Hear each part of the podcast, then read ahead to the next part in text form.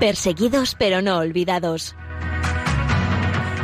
Un programa de la Fundación Pontificia Ayuda a la Iglesia Necesitada.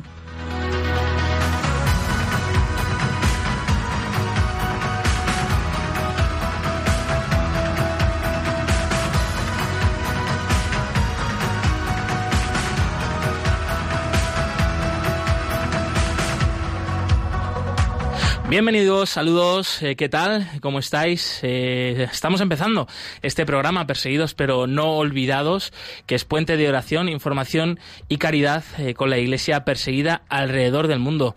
Y desde aquí, desde Radio María, la radio de la Virgen, la radio de nuestra Madre, tendemos puentes, tendemos puentes a estos hermanos eh, que son pobres, hermanos en la fe, que son en muchos casos perseguidos, pero eso que su testimonio nos alienta y es eh, fruto de conversión para la Iglesia Universal y para todo el mundo. Son las 11 y un minutos, las 10 y un minutos en las Islas eh, Canarias. Comenzamos este programa, te damos la bienvenida y un abrazo enorme para que nos acompañes y te quedes con nosotros.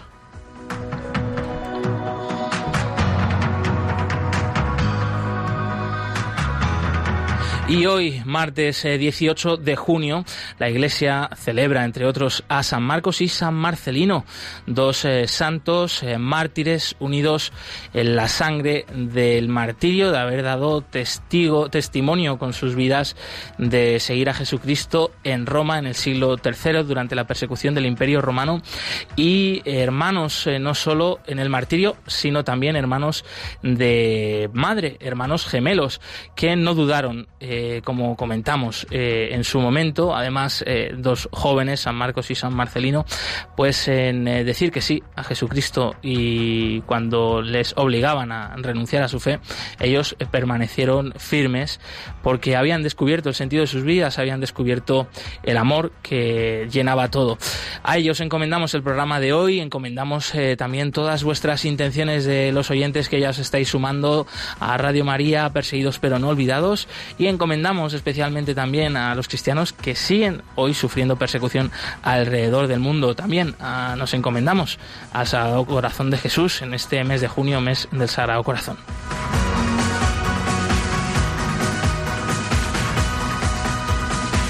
Y dentro de dos días, el próximo jueves 20 de junio, se celebrará el Día Internacional del Refugiado. En este contexto hemos querido acercarnos a la labor que desarrolla la Iglesia en todo el mundo y en particular en nuestro país eh, para atender a las personas que huyen de sus lugares de origen por la guerra, por el hambre, por la persecución. Por, eh, ello hablaremos en unos minutos con Pep Buades, el portavoz del Servicio Jesuita de Migrantes, coordinador eh, del equipo Frontera Sur Jesuita y que actualmente se encuentra en Sicilia, precisamente una formación sobre esta situación de los migrantes y de los refugiados que llegan a Europa desde el sur, desde las costas africanas a través del Mediterráneo.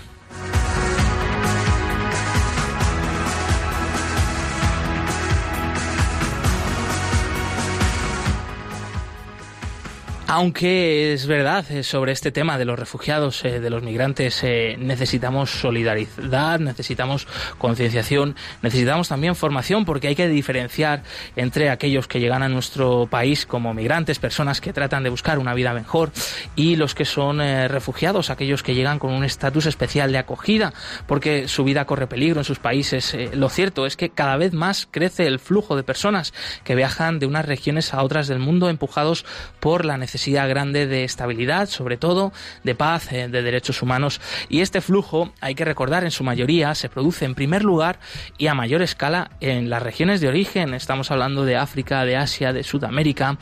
A Europa llegan una minoría. Entre los que se quedan por el camino, desgraciadamente, pierden sus vidas a través de estos viajes, eh, son víctimas de estas mafias de la trata. Eh, los que pueden salir realmente de sus países, que son aquellos que tienen más posibilidades económicas. El Papa hablado de, en distintas ocasiones eh, sobre este tema de los migrantes, de los refugiados, tan de actualidad y por eso escucharemos también eh, en unos minutos un mensaje que dirigió durante un encuentro con migrantes en Italia en noviembre de 2017.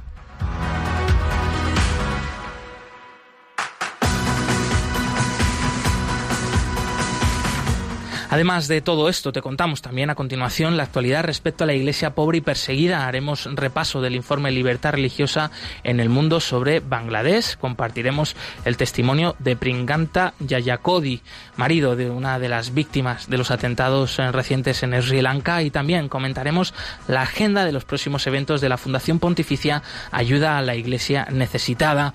Estás escuchando Radio María. Estamos entrando una semana más en Perseguidos, pero no olvidados.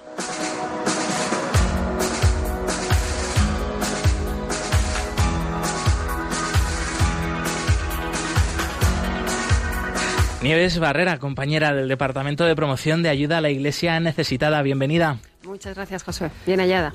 Y además que llegas aquí apuradísima, pero bueno, has conseguido a tiempo. Conseguimos llegar, hacemos todo lo posible para llegar. Estupendo, estupendo. Javier Esquina, amigo en los controles, eh, como siempre, un fuerte abrazo, bienvenido. Un abrazo a todos vosotros y a la familia de Radio María.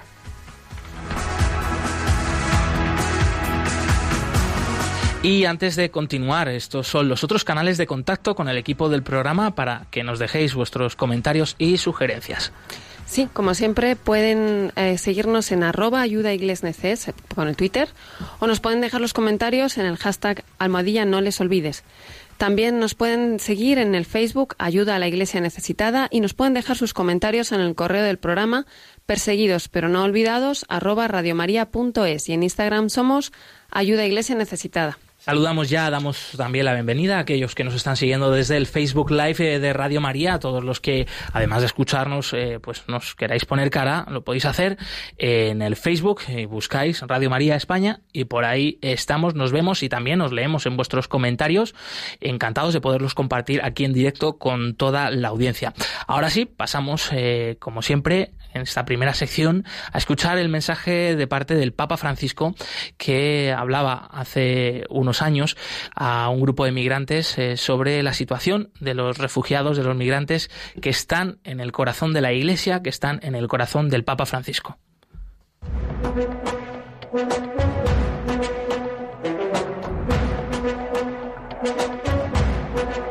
En palabras del Papa.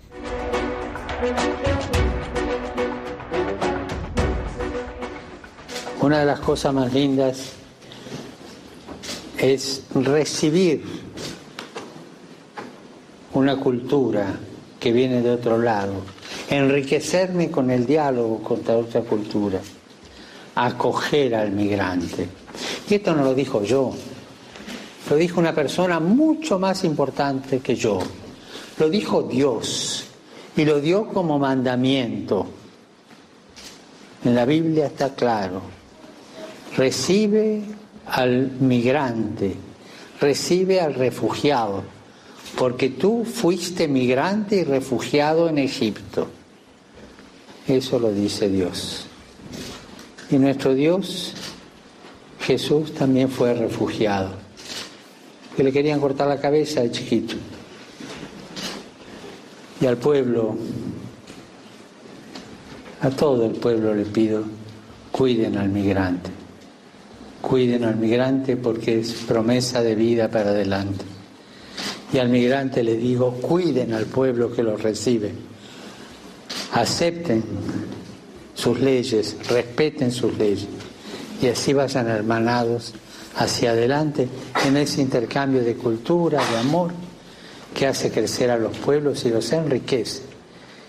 A ustedes migrantes que sufren, sepan que el Papa les está muy cerca yo rezo por ustedes, los acompaño. Que Dios los bendiga. Pues con esta bendición que finalmente eh, daba el Papa, mostraba con su palabra la cercanía de la Iglesia hacia los migrantes y los refugiados. Eh, también en este encuentro que tuvo con inmigrantes y refugiados, comentaba el Papa Francisco, yo, mi propia familia, mis padres eran, han sido migrantes en Argentina, por eso él habla con mucha propiedad y con mucha cercanía de esto y de que pues nunca este tema pues es una es un peligro, es una barrera, sino que es una oportunidad de abrirnos, de hacer crecer ¿no? nuestra sociedad. ¿Qué te han parecido, Nieves, estas palabras del Santo Padre? Me han parecido, pues, la verdad que geniales. Primero porque cuántas veces nosotros vamos buscando otras culturas, salimos de viaje para abrir nuestras mentes, buscar otros sitios y tal, y resulta que tenemos una gran riqueza con toda esta gente, ¿no? Que, nos viene, ¿no?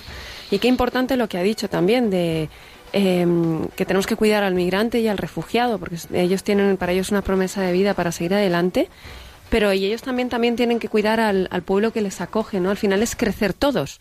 Al final es em, eh, el bien al final nos hace crecer a todos. Y, bueno, y, cuántas historias que conocemos también, y pues con todos los que hemos conocido que huyen de países también incluso perseguidos, cuántas historias de dolor, de que, les hace ir fuera de su país, pues hay que pues ayudarles a seguir adelante y a, encontrar un poco a Dios en todo esto, encontrar el perdón, encontrar pues una, una motivación para seguir viviendo, ¿no? Y, y el ejemplo que ha puesto, Jesús mismo fue tuvo que salir de su casa, también fue, fue migrante, entonces si él lo ha sido, el Evangelio vuelve a repetirse día a día y a día de hoy seguimos todavía eh, con una actualidad tan grande como la de como la del Evangelio.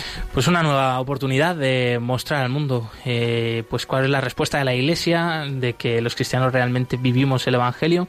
Eh, también la acogida es una responsabilidad, es una pues una manera de dignificar a aquellas personas que huyen huyen de situaciones muy difíciles, muy duras, muy indignas.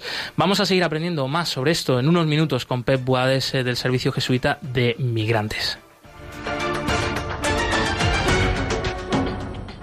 El cristianismo es la religión más perseguida en el mundo. Conoce de cerca esta realidad en Perseguidos pero no olvidados, un programa de ayuda a la Iglesia necesitada en Radio María.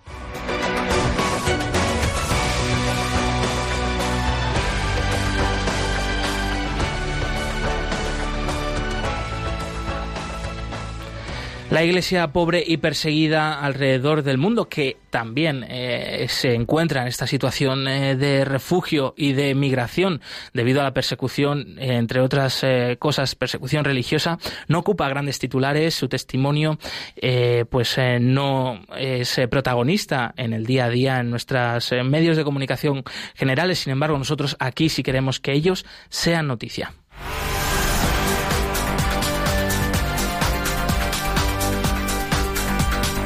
Queremos que sea noticia.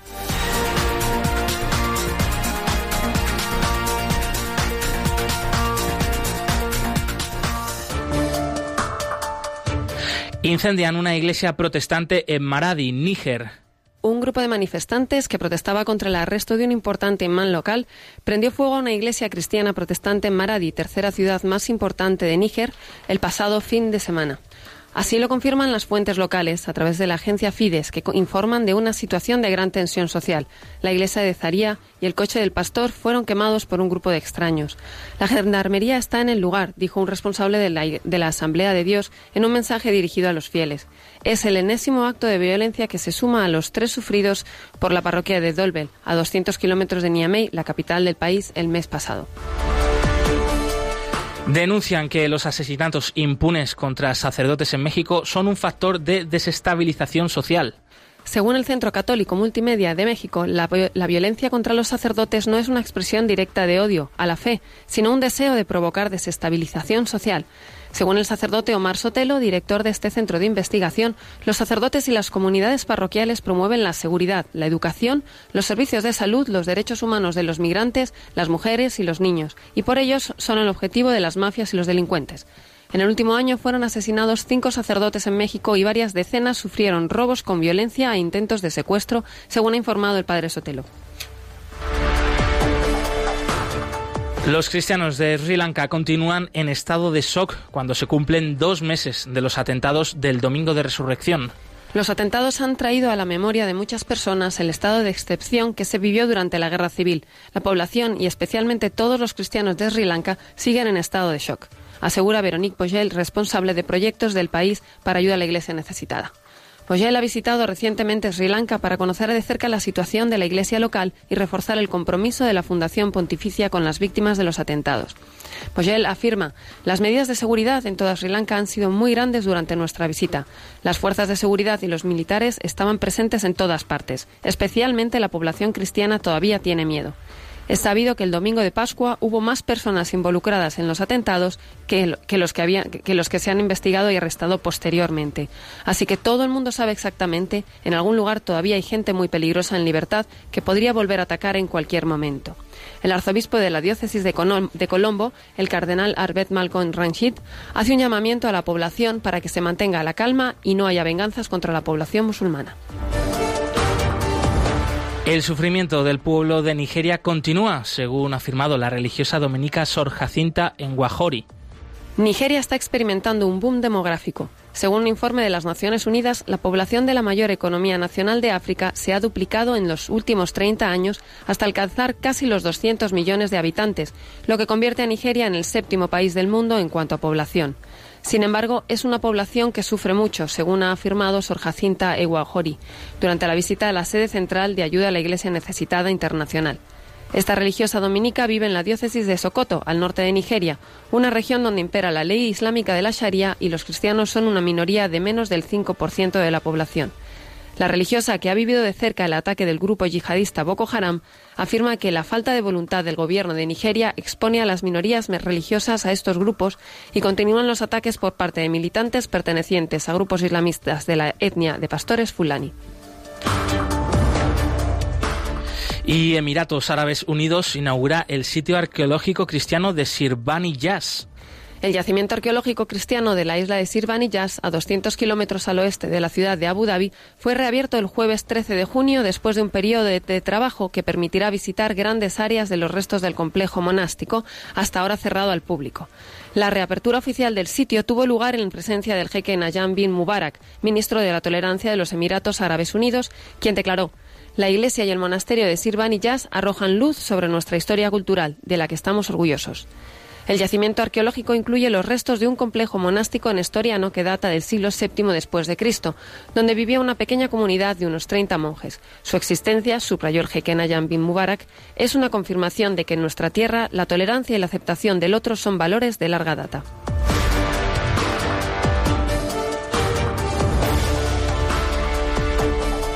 Para más información pueden visitar la web ayudalaiglesianecesitada.org.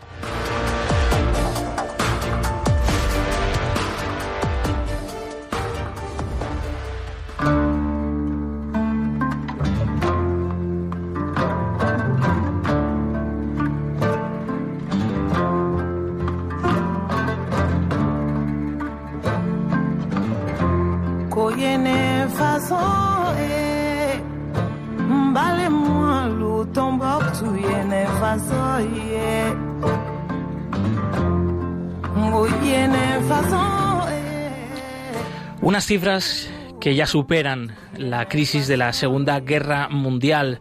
Son algunos de los últimos eh, datos arrojados por grandes organizaciones como ACNUR, el Servicio para los Refugiados de las Naciones Unidas, hablando sobre la crisis actual de este fenómeno que no solo es eh, de Europa, es mundial. Y es que el próximo jueves 20 eh, de junio se celebra el Día Internacional del Refugiado y en este contexto queríamos acercarnos desde aquí, desde Radio María, desde Perseguidos pero no olvidados, a la labor que la Iglesia en la atención a los refugiados y a los migrantes. Una realidad eh, de la que no podemos estar de lado, sino ponernos al servicio una vez más. Por eso eh, tenemos al otro lado del teléfono a Pep Buades del equipo Frontera Sur del Servicio Jesuita de Migrantes. Pep, bienvenido. Bien hallado. En primer lugar, sería ponernos un poco en contexto, porque pese a que eh, nos llegan muchas informaciones eh, sobre esta eh, situación, especialmente España es un país de frontera, ¿cuáles serían las cifras de solicitantes de asilo de refugiados en España en el último año?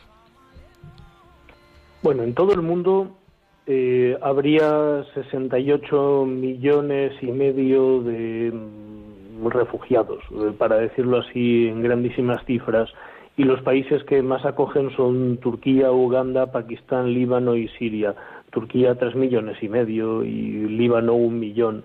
En cuanto a España, en 2018 hubo más de 52.000 personas, 52.730, que se acercaron a pedir asilo. Hay 54.000 eh, solicitudes de asilo sin resolver de 2018. Y, y eso sí, en 2018 esas personas que pidieron asilo en España representaban un 9% de que lo hicieron en todo el conjunto de la Unión Europea. Y es que en los dos, últimos dos, tres años eh, las cifras de solicitudes de asilo en España han crecido mucho y digamos como que eh, España se acerca un poco a lo que sería normal para su peso eh, económico, geográfico, demográfico dentro de la Unión. Y los solicitantes de asilo en España el último año, así como los grupos de población más importantes, pues eh, de Venezuela, 19.000, de Colombia, casi 8.500, de Siria, todavía 2.700, de Honduras, 2.400, de El Salvador, de Palestina, de Ucrania, de Nicaragua, de Marruecos, de Argelia. Eso por decir eh, los grupos que están por encima de 1.000. Entonces nos fijamos en una cosa que, creo que es importante. Eh, los solicitantes de asilo que llegan a España lo hacen de muchísimos países y sobre todo vemos que hay países de los que hay flujos de migración hacia España que son mixtos. Personas que pretenden mejorar sus condiciones de vida, sus horizontes, o para ganar más dinero y enviar a la familia, o para tener eh, como más respiro, o eh, para ensanchar horizontes. Y luego hay muchas personas que están huyendo de la violencia, de persecución política o religiosa, eh, o étnica, o sexual. Entonces, bueno, eh, la, realidad del, asilo en España pues es muy, muy variada. Mm. Eh, Pep, eh, es importante también hacer conocer un poquito más esta de cerca esta situación y también conocer, diferenciar entre aquellos que son migrantes y aquellos que son refugiados. ¿Qué diferencias hay, brevemente, para los que no somos tan duchos en esto? Pues pocas, muy pocas. En la vida práctica, muy pocas. En la cuestión de documentación, sí, muchas, porque cuando una persona eh, cuenta una historia de amenaza, de persecución, eh, y esa historia eh, es consistente, es plausible, se le da una tarjeta roja que lo acredita como solicitante de asilo. Eso es un permiso de residencia. Es decir, poco después de llegar a España, aunque ahora se están alargando bastante los plazos para pasar la entrevista, a veces un año o más, pero bueno, una, vez que la persona ha pasado esa entrevista y se le ha dicho, sí, mm, admitida trámite su solicitud, tiene una tarjeta roja que es un permiso de residencia. Más, cuando la renueva a los seis meses ya tiene una autorización de trabajo. Y esa persona, en ese tiempo que es solicitante, cuenta con la ayuda de organizaciones especializadas o bien va a un centro de acogida a refugiados del Ministerio, hay unos ocho en España, o eh, va a un centro de unas de, las eh, varias ONGs que, tienen servicios concertados con el Estado, pues CEAR, ACCEM, la Cruz Roja, eh, Mercedarios, etcétera. Y durante pues año, año y pico, pues sí tiene una serie de ayudas al principio de alojamiento, siempre de atención jurídica. Cuando una persona ha pasado situaciones eh, muy muy dolorosas, pues tiene una atención psicológica, etcétera.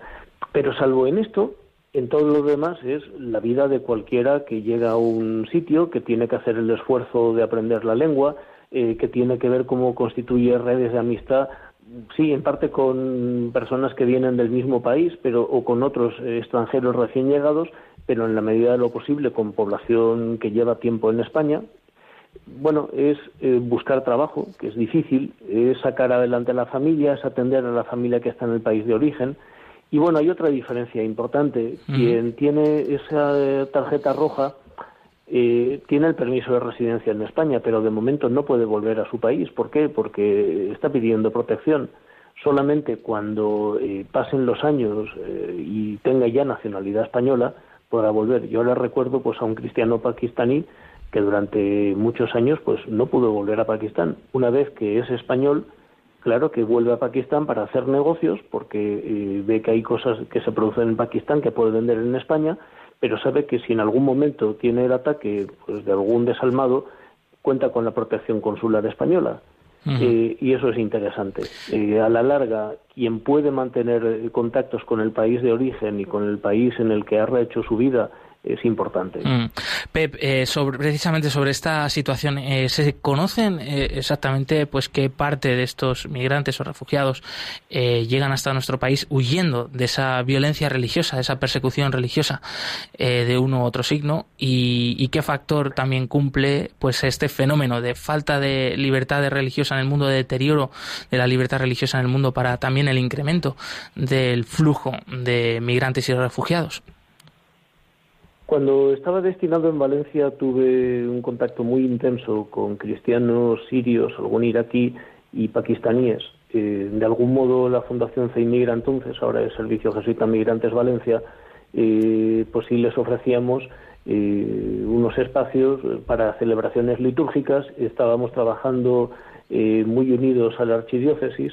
Entonces, mm, claro, no era tanto conocer cifras, sino unas relaciones que tenía eh, como eh, muy frescas. y ahora en Sevilla eh, sí estoy en contacto con cristianos de distintas procedencias, pero vamos, sobre todo rumanos, que no huyen de persecución religiosa. Y en algún momento, en visitas a centros de internamiento extranjeros, me he encontrado con algunos argelinos que solicitan asilo, que son bereberes de Cabilia y que además de motivaciones políticas expresaban su conversión al cristianismo y al cristianismo protestante, evangélico.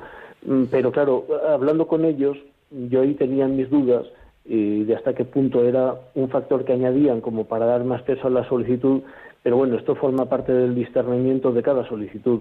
Sí he conocido algunas personas que viniendo de países, digamos, de mayoría musulmana, eh, me hablan de trayectorias de conversión que me parecen consistentes y algún otro pues dices, bueno, está en su derecho de intentar eh, apoyar su solicitud, pero yo ahí pierdo un poco el pie. Mm, pero ahora mismo mm, persecución religiosa fuerte es que depende depende de, la zona. Por ejemplo, oí antes hablar de Nigeria. Hay estados de Nigeria en los que la mayoría de población es cristiana. Hay estados de Nigeria en los que la mayoría de población es musulmana y en los que hay grupos armados fuertes. Hay lugares de Nigeria en que se han formado y organizaciones conjuntas de cristianos y musulmanes para mediar en aquellos conflictos en los que hay un factor religioso y precisamente evitar violencia. Y ahí me quedé con el corazón tocado en un reportaje de un cineasta británico-palestino, el imam y el pastor, la historia de, conversión de dos hombres que habían luchado contra miembros de la otra religión, y que habían cometido crímenes, y que en un momento sienten que Dios les dice, no, este no es el camino, y tienen esa conversión hasta formar ese servicio de mediación. Mm. Y eso es algo muy bonito. O sea, yo me he encontrado con historias de todo tipo, pero cifras así cuantitativas, lo siento, no, no tengo. Y para bajar las cifras que muchas veces eh, desdibujan el rostro real del drama de los refugiados y los migrantes que está en las personas, en los nombres, en los apellidos, eh, ¿podrías compartir algún testimonio? Sé que habrá muchos, eh, pero que te haya tocado especialmente en tu labor de atención a los migrantes y a los refugiados, el testimonio de alguna persona en concreto. Sí, sí, sí, eh, tengo muchos. Eh, además estoy estos días en Sicilia en una escuela de verano con estudiantes rumanos, eh, sicilianos y sevillanos y uno de los casos que les voy a presentar es el de un joven camerunés de la región anglófona del país que ahora mismo tiene una efervescencia política fuerte porque el gobierno que procede de la zona francófona pues está muy en contra. Este chaval es de una familia mixta, esa madre anglófona, padre francófono, eh, sufrió dentro de la familia eh, cuando protestaba desde el colegio, desde secundaria, eh, pues fue detenido y, maltratado, tuvo que huir del país, he ido trazando todo su periplo fuera del país, primero hacia Chad, luego por Nigeria, Níger, Libia, allí fue esclavizado, pudo escapar de la esclavitud, pasó por Marruecos y cuando, mm, bueno, él tenía una historia de persecución, pero no sabía formular que, eh, que él tenía derecho a protección internacional. Y como no tenía acceso al consulado de España en Nador para decir, oiga, a mí me han perseguido, a mí me han esclavizado, necesito protección, pues tuvo que saltar la valla.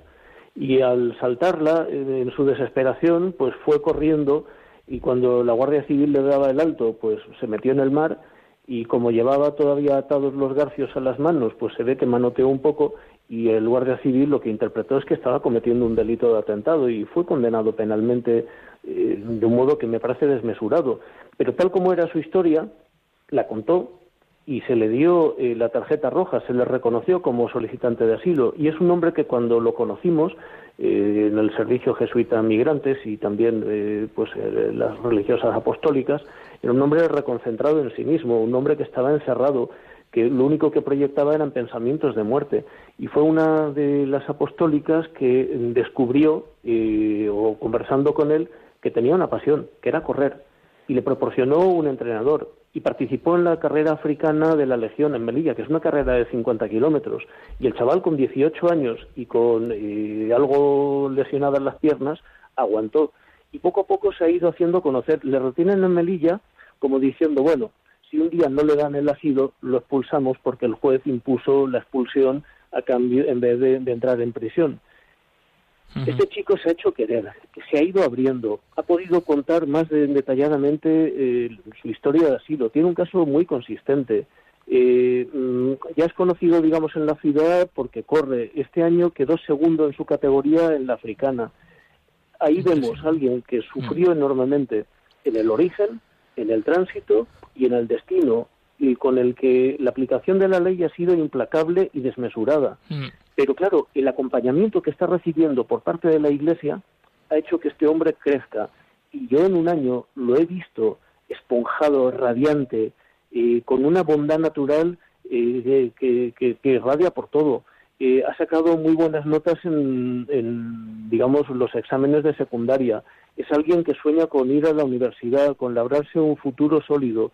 O sea, es alguien sobre el que pende una amenaza jurídica desmesurada y alguien al quien el acompañamiento por parte de la Iglesia está haciendo un hombre. Hmm. Sin duda, una historia. Este no es único. Una historia, sin duda, sí, extraordinaria de, superación, una historia de salvación gracias a la labor de la Iglesia, la atención a estas personas. Y en concreto, eh, Pep, ¿cuál es eh, la respuesta cristiana que estáis dando desde el Servicio Jesuita de Migrantes para atender a, estas personas? Eh, ¿cómo, ¿En qué se concreta el día a día vuestra misión con ellos? Bueno, así como hay entidades que han optado, y yo creo que bien, por eh, gestionar fondos públicos para la acogida de refugiados, nosotros hemos hecho otra opción, y es decir, como ese sistema oficial de acogida a refugiados tiene sus grietas, tiene sus fallas, y hay personas que todavía no han podido entrar, o personas que salen demasiado rápido, o personas que no encajan, eh, de un modo mucho más modesto, con pocas plazas, pero sí estamos tratando de dar respuesta a quienes todavía no han entrado en el sistema o a quienes no han encajado o a quienes han salido demasiado pronto. Eh, es más, eh, tratamos de apoyar, eh, bueno, pues cuando hay una congregación religiosa que dice, oye, yo quiero mm, dar alojamiento pues a alguien, una, dos, tres personas en mi comunidad, o cuando otros dicen, oye, ahora no necesitamos esta casa porque hemos cerrado tal comunidad, la ponemos a disposición, o cuando hay familias eh, cristianas, cuando hay matrimonios que dicen, mira, vamos a formar una red de familias acogedoras, pues ¿qué hacemos? En ocasiones gestionamos directamente algún recurso, en ocasiones lo que hacemos es acompañar, dar también apoyo técnico pues a estas familias, a estas comunidades eh, que se deciden a acoger y lo que tratamos es también de fomentar esa cultura de la hospitalidad, porque si algo nos caracteriza como cristianos es la certeza de que eh, cuando ejercemos la hospitalidad nos pasa lo mismo que Abraham en Mambré, que cuando recibimos el huésped recibimos ángeles. Y es el mismo Señor el que se nos presenta en nuestra casa. Y eso tiene un coste, pero eso tiene también una ganancia. Mm. Eh, Pep, antes de terminar, eh, una última pregunta. Como nos has adelantado antes, ahora actualmente estás en Sicilia, eh, también otro de los lugares de recepción de migrantes, de refugiados en la frontera sur de Europa. nos has avanzado que estás en un grupo campamento de verano de, con chicos, también migrantes españoles, italianos. cuéntanos cuál es el mensaje principal que queréis transmitir a estos chicos y yo creo que también puede ser un buen cierre eh, como mensaje a toda la audiencia de Radio María. Bueno, cuidado, son estudiantes universitarios unos, pues los españoles eh, tienen dobles grados fundamentalmente relaciones internacionales, uno de ellos tiene también derecho, los italianos, eh, los que yo tengo son fundamentalmente entre sociología y derecho, porque les damos un curso de mm, derecho, digamos, internacional y europeo sobre refugio y yo les estoy presentando casos de los que llevamos en Melilla. Hay otro curso simultáneo de pues eh, atención psicológica eh, a población refugiada y luego eh, la semana que viene ambos grupos van a tener formación en comunicación intercultural porque no basta con saber la ley o no basta con aplicar las técnicas psicológicas es preciso también cuidar mucho la, comunicación cuando hay personas que han sufrido eh, pues una situación estresante, pero también hay claves culturales que ir ajustando. El, reto de enseñar a mm, universitarios rumanos, eh, italianos y españoles, pues bueno, eh, a veces son diferentes recorridos formativos, diferentes expectativas. Ahora, desde hace algunos años, la política del señor Salvini en Italia pues ha cerrado mucho las puertas y están llegando están llegando gente a las cosas italianas, pero en proporciones pequeñas. Entonces todo el sistema de acogida que había quedado muy reducido. Entonces, bueno, plantearse ahora mismo la dedicación profesional a estos temas, pues es, como un poco azarosa. En cambio, en España, eh, pues bueno, eh, como tenemos unas migraciones que son más complejas, eh, migraciones, digamos, ordinarias y de refugio, pues hay más personas que dicen, hombre, pues sí puede que parte de mi vida la dedique profesionalmente a esto. Y el dialogar sobre cómo funcionan nuestros países, pues también es crecer en conciencia europea. Eh, y esto es muy bueno. Mm. Pues eh, muchas gracias, Pep, eh, por haber atendido los micrófonos de Radio María. No sé si hay algo que nos haya quedado en el tintero que quieras compartir.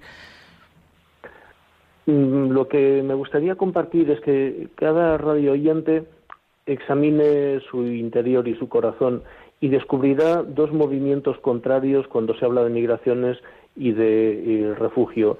Un movimiento esponjará el corazón y tenderá a abrirlo para acoger. Otro movimiento tendrá miedo y se cerrará. Esos movimientos eh, son normales y mm, cuando leemos las escrituras vemos que recorren toda la experiencia de Israel y de la iglesia naciente. Incluso nuestro Señor Jesucristo vivió esos, eh, pues, mm, como esas mociones. ¿Qué sucede? Que sí tenemos que discernir cómo sopla el Espíritu Santo en nosotros y cuáles son los otros espíritus que se mueven. Y en cristiano, si no damos el paso a acoger, si nos cerramos y si hacemos caso a los discursos del odio, y no estamos eh, cumpliendo con eh, nuestro ser cristiano. Así que mucho discernimiento.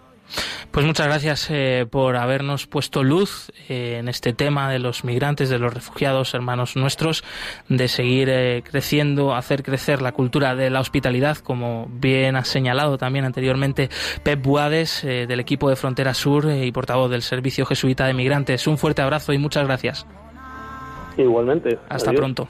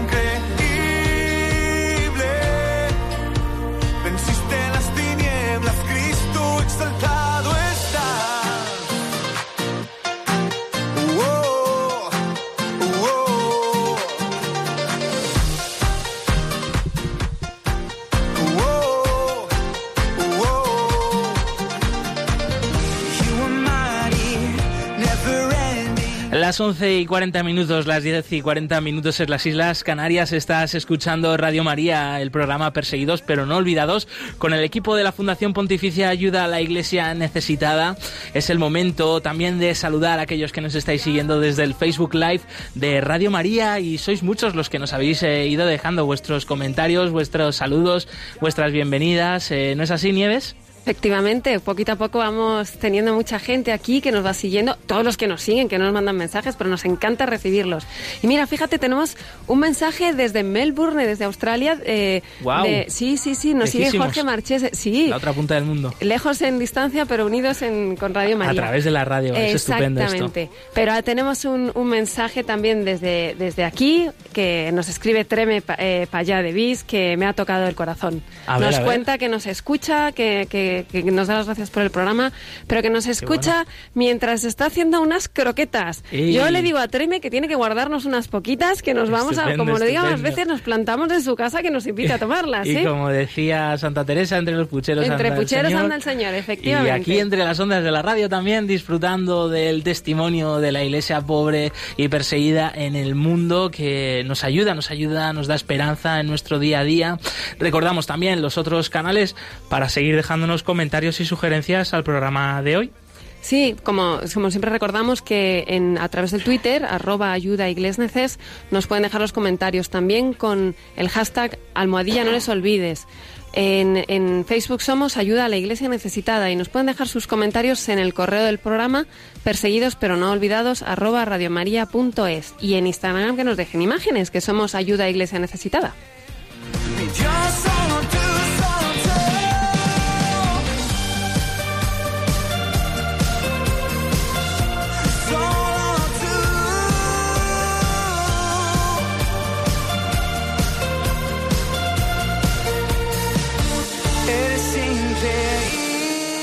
En unos días eh, también eh, tendremos que recordar, eh, pues todavía con miedo, con dolor, los últimos y recientes atentados en Sri Lanka el pasado domingo de resurrección 21 de abril. hasta allí ha ido un equipo de ayuda a la Iglesia necesitada para acompañar a las víctimas de estos atentados que se produjeron pues en dos, tres iglesias, dos de ellas católicas, una protestante y varios hoteles en la capital, en otras zonas del país. Eh, los supervivientes y sus familiares todavía están eh, muy tocados eh, por estos ataques. no obstante, la Iglesia, a través de los obispos, de los sacerdotes, sigue pues al pie del cañón junto a estas personas, siendo fuente de esperanza, fuente también de reconciliación y de diálogo con todo el mundo.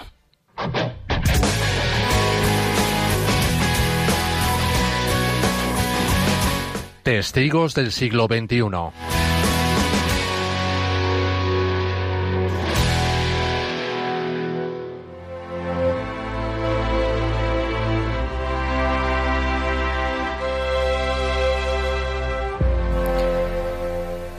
A 50 metros de la casa donde vive Pringanta Hayakodi, un terrorista suicida, em, eh, asesinó a 150 personas. Entre los asistentes a la misa de la Pascua de la parroquia de San Sebastián Negombo en Sri Lanka, donde ocurrió la masacre, estaban su mujer y su hijo.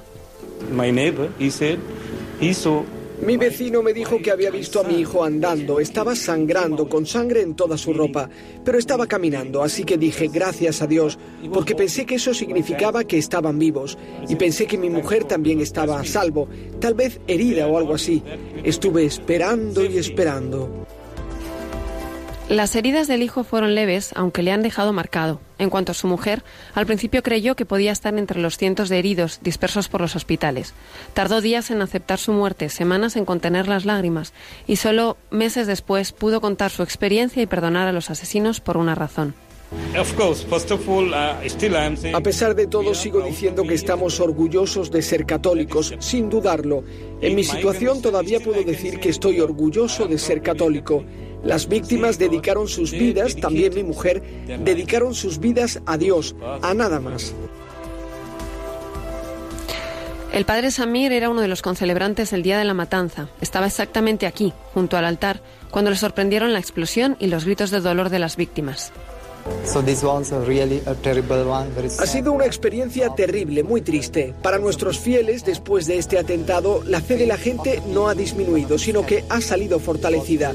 Ahora vemos a la gente que va a grandes encuentros, a los servicios religiosos, a misa para recibir la comunión. Y pienso que se ha producido un aumento del número de personas que vienen y que participan en los servicios religiosos. Las bombas de los terroristas han destrozado vidas y edificios, pero no han logrado reducir la fe. Así lo han comprobado los del equipo internacional de ayuda a la Iglesia necesitada, que, ha visitado Sri Lanka para llevarles el apoyo y la solidaridad de toda la Iglesia. Según la Fundación, ayuda, la ayuda inmediata ha sido rápida, pero ahora es urgente reforzar la comunidad cristiana con proyectos de largo plazo para que logre recuperarse de este duro golpe.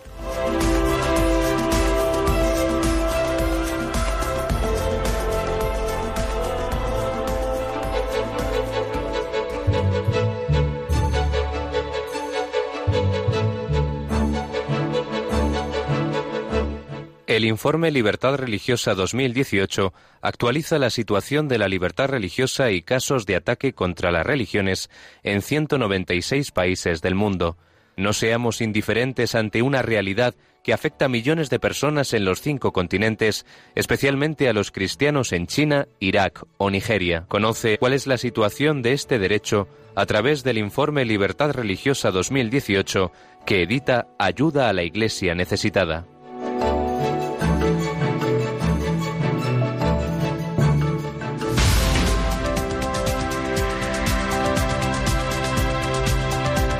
Libertad religiosa en el mundo.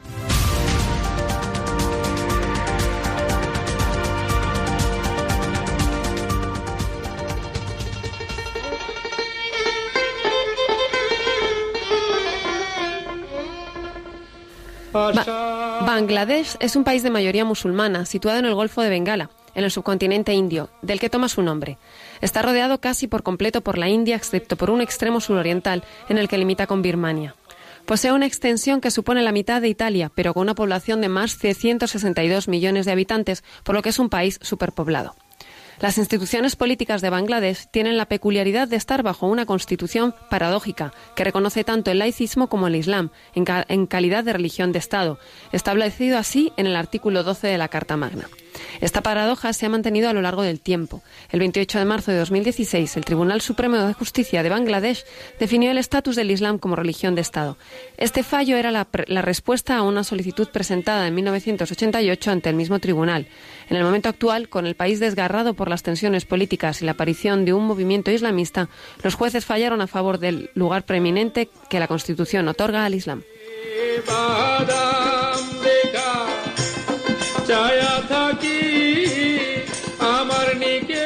Bangladesh proclamó su independencia en 1971 y es a lo largo de su historia ha ido tropezando continuamente con la cuestión de cómo definir su identidad.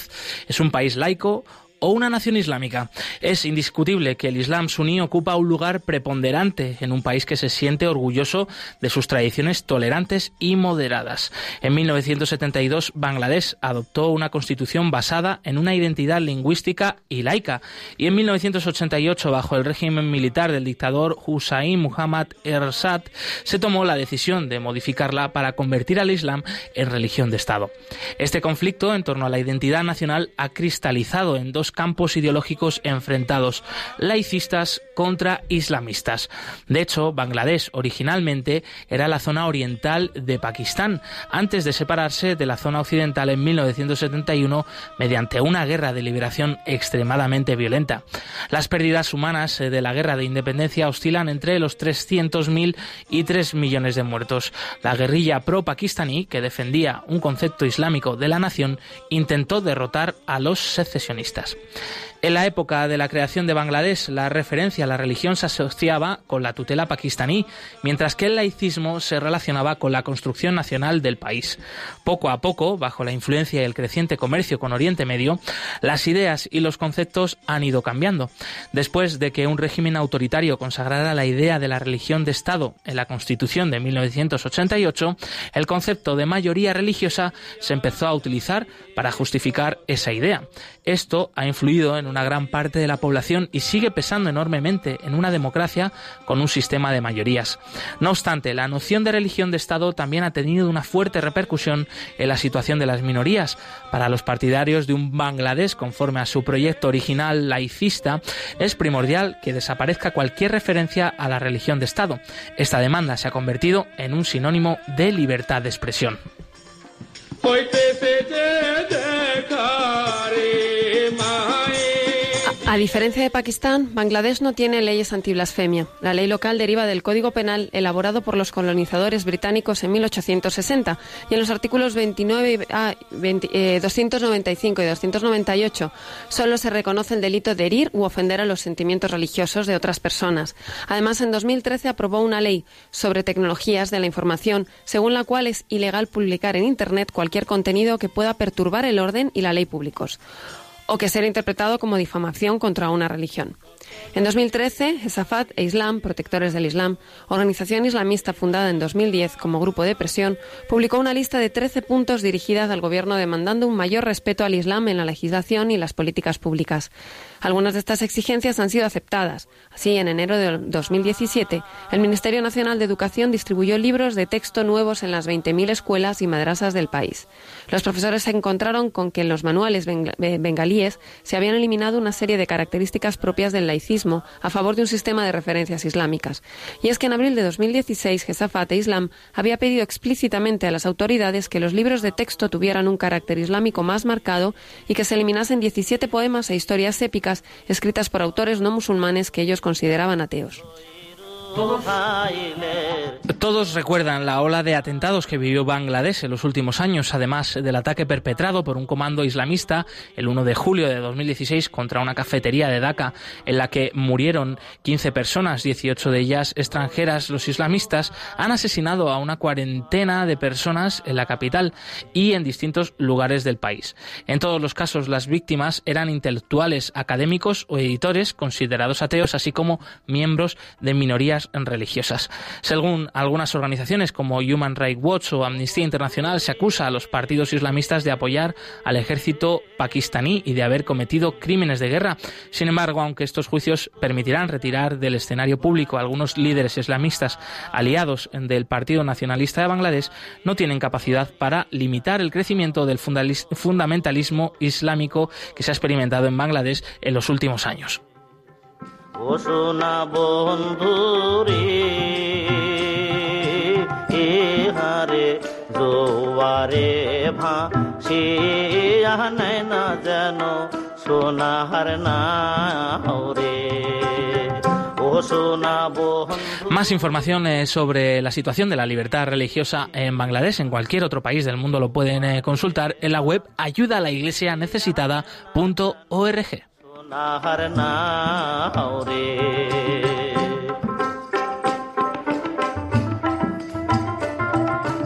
Nuestros hermanos perseguidos son la élite de la Iglesia y ser solidarios con ellos es una obligación que la honra nos impone.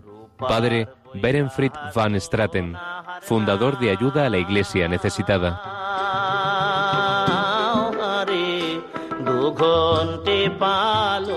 Raya যাও। ও রে ও সোনা বন্ধু রে হে হারে শক্ত কইরা ধৈর হাইলের সহলা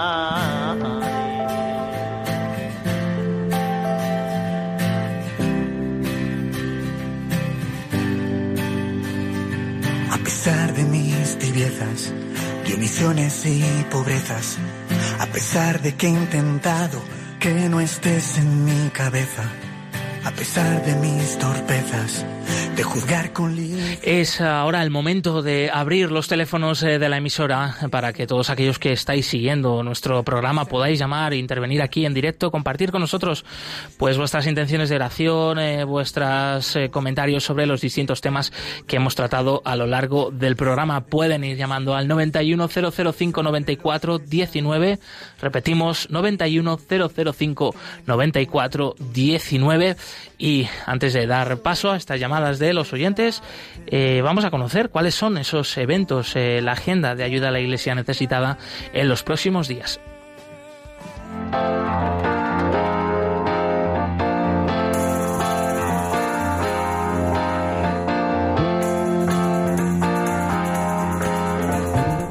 cerca de ti.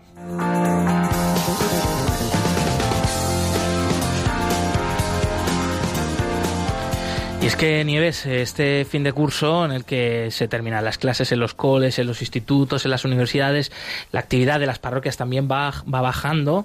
Sin embargo, hay bastantes actividades eh, por toda España, ¿no es así? El corazón nunca termina, nunca deja de trabajar y el corazón pone el, la oración, sigue, sigue bombeando y aquí estamos nosotros para, para hacer cosas con ellos. Pues cuéntanos cuáles son esas actividades que tenemos en los próximos días. Tenemos por España, por varios sitios. Tenemos en Sevilla del 14 al 24 de junio, tenemos la exposición exposición fotográfica y si fuera yo sobre cristianos perseguidos en la parroquia de Nuestra Señora de la Consolación, que recomiendo ir a verla porque está fenomenal. Después en Tenerife, nos vamos a Santa Cruz de Tenerife, donde tenemos la vigilia de oración de todos los meses en la iglesia de San Jorge, la capilla de San Jorge, que será em, el, jueves a las 6 de la tarde. Y tendremos en Córdoba del 27 de junio a las 19 horas la vigilia de oración en la Basílica de San Pedro. Así que seguimos rezando por todos los cristianos perseguidos. Mm. Además de todo esto, el icono de Siria profanado que hemos traído, pues gracias a la colaboración de la iglesia local allí, eh, sigue estando por Málaga en distintas eh, parroquias eh, con la oportunidad de poder participar en algunas de estas vigilias de oraciones y pues poder rezar con mayor sentido por la iglesia perseguida y por la paz en Siria. Pueden consultar todos los datos de estas actividades y, y de esto último que estamos comentando en Málaga, en la web ayuda a la iglesia necesitada.org. No sé si hay alguna cosita más que tengamos. Por ahora esto, lo siguiente lo veremos en la web.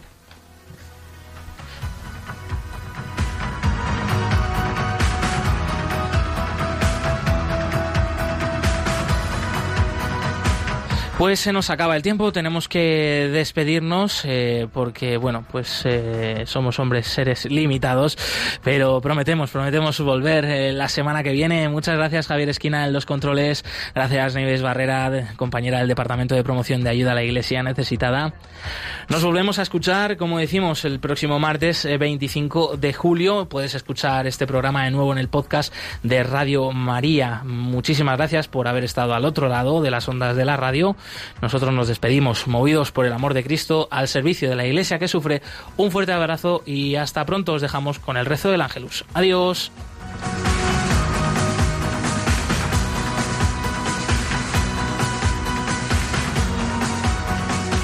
Han escuchado en Radio María Perseguidos pero no olvidados con Josué Villalón.